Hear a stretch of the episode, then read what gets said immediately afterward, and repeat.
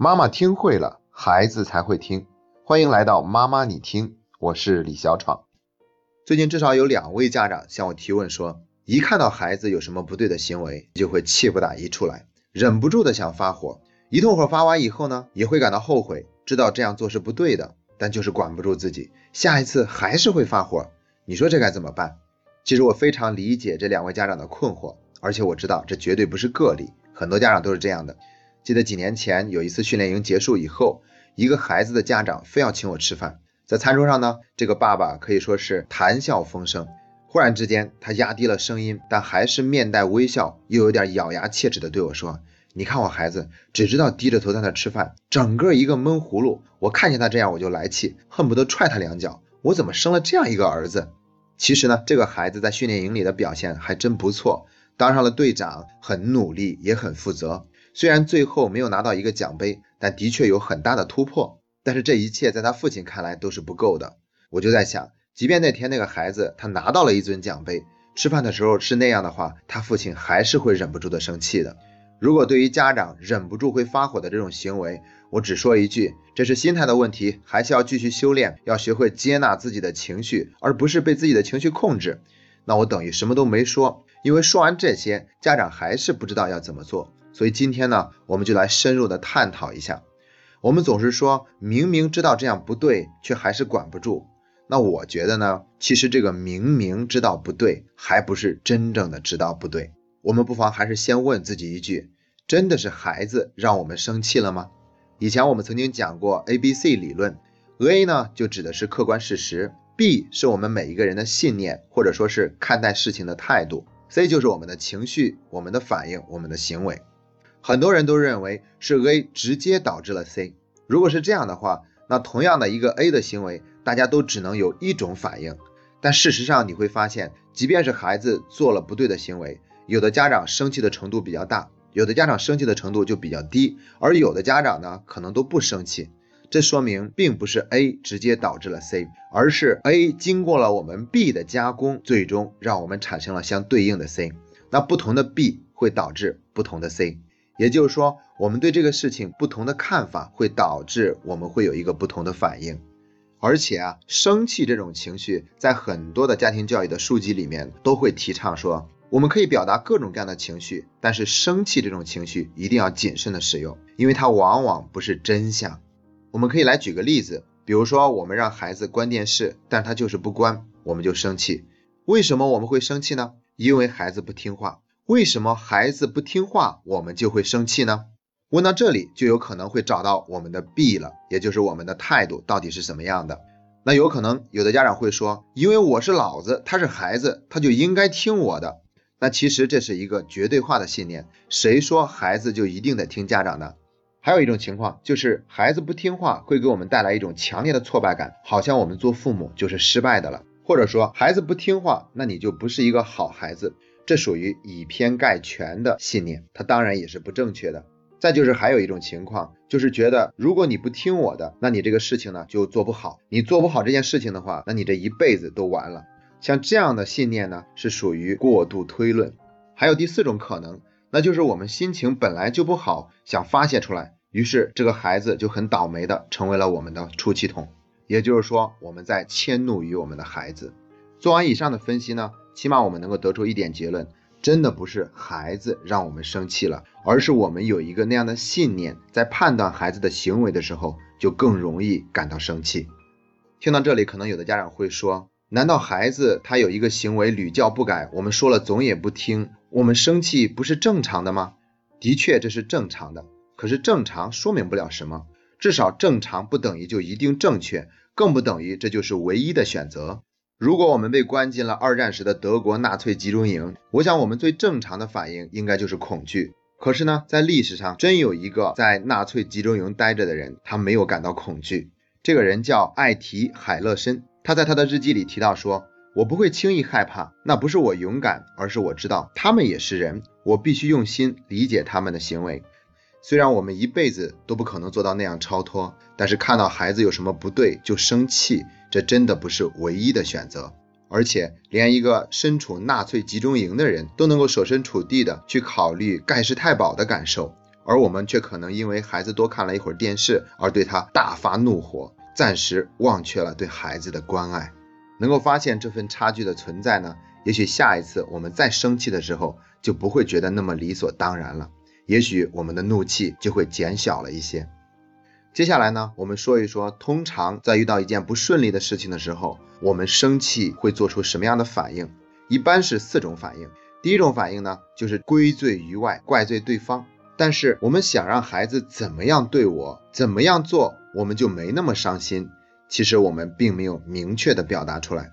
不要说这一切都是显而易见的、明显的摆在那儿，没有明确的表达是非常重要的。第二种情况呢，就是我们一生气就怪罪自己。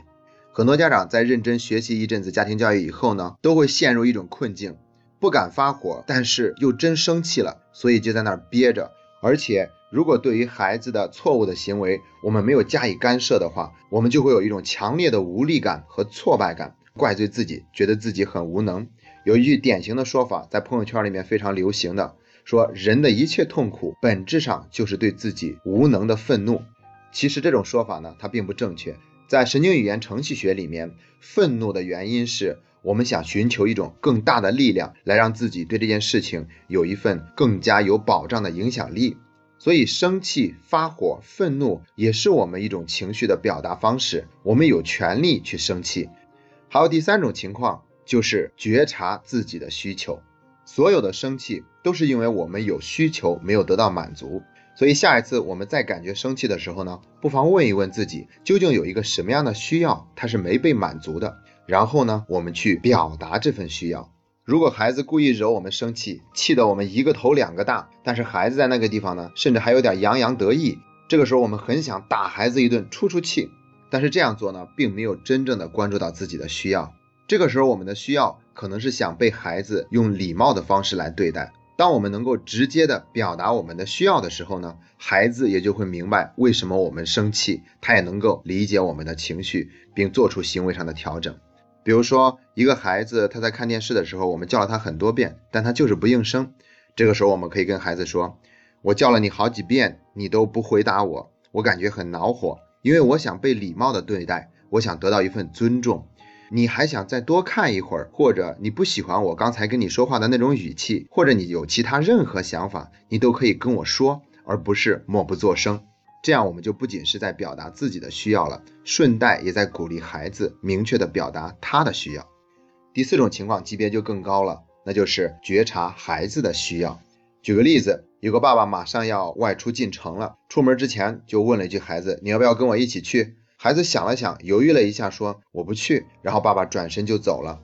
等爸爸走了以后，孩子有点后悔了，所以情绪很不好，在家里面就各种闹腾，各种找事儿。妈妈就觉得特别的生气，又不是不让你去，是你自己选择不去的，那你还能怨谁啊？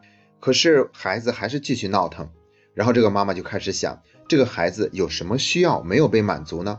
的确哈，是这个孩子自己做出的决定不去的，但是他后悔了，怨又怨不得别人，有一种很失落、很郁闷的情绪，不知道怎么发泄，所以他就在那里闹腾。于是这个妈妈就理解了孩子的感受是怎么回事了，所以她对孩子说：“我知道了。”你是觉得爸爸问你要不要出门的时候，没有给你足够的时间考虑，是吗？孩子听了以后就猛地点头说：“对，就是这样。”然后接下来情绪完全没有了，开开心心的该干嘛干嘛去了。我第一次看到这个故事的时候，我浑身都感到是通畅的，因为我小的时候有一个类似的经历。我爸爸是一名老师，有一天呢，他要带着学校的鼓号队去参加比赛，这对我来说是一次很难得的走出去见见世面的机会。但是那天早上呢，他起得特别的早，我还没起床，他就使劲把我摇醒，问我去不去。因为我还没有睡够，所以迷迷糊糊的就说了一句我不去。等到我醒了以后，还问，哎，我爸爸去哪儿了？然后我妈妈告诉我说，她带着学校的鼓号队去参加比赛了。那一天我的心情都特别的糟糕，觉得特别的不高兴。但是想来想去又怨不得别人，是自己说不去的，所以就只能自己生闷气。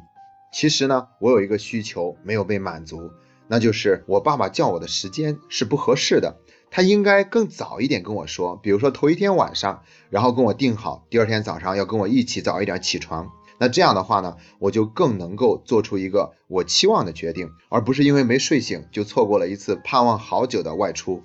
再举一个例子，是我读书会的一个爸爸，他有一天忽然接到他儿子班主任的电话，说他正在上三年级的儿子下课的时候呢，居然掀女生的裙子，被老师狠狠地批评了一顿。然后老师觉得还不解气，打电话给他，让他严加管教。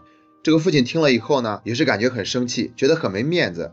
好你个小子，这么小就敢干这么流氓的事儿，这还了得？回来以后非得好好收拾你一顿不可。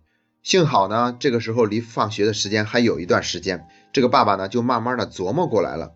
那孩子在学校里面已经受到了批评，他回到家的时候有什么样的需求呢？这个孩子犯了一个那么大的错误，他自己都感觉很羞愧，而且被老师批得灰头土脸的。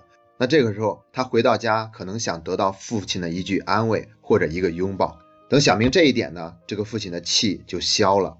等孩子进家门的时候呢，他先是对孩子笑了笑，然后说：“今天你班主任给我打电话了，说你在学校里掀女生的裙子。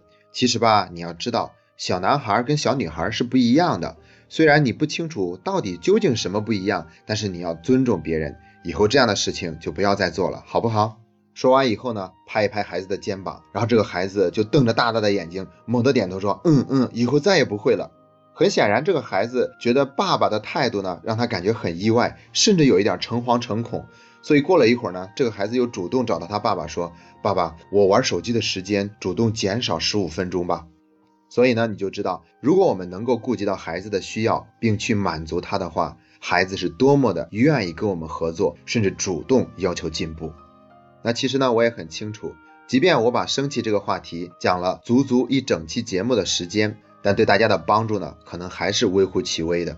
但是我想，收听完这期节目以后的您，在下一次生气的时候，如果能够产生哪怕只有一秒钟的迟疑，不是去直接发泄怒气。而是去问一问自己有什么需要没有满足，孩子有什么需要没有满足，这一秒的觉醒就足以引领我们走上改变之路。哪怕这个改变会很缓慢，但总有可能把我们的怒气降低一分，对孩子的伤害也降低一分，而不至于完全暂时忘却了对孩子的关爱。今天的节目就分享到这里，这是妈妈你听陪你走过的第九十四天。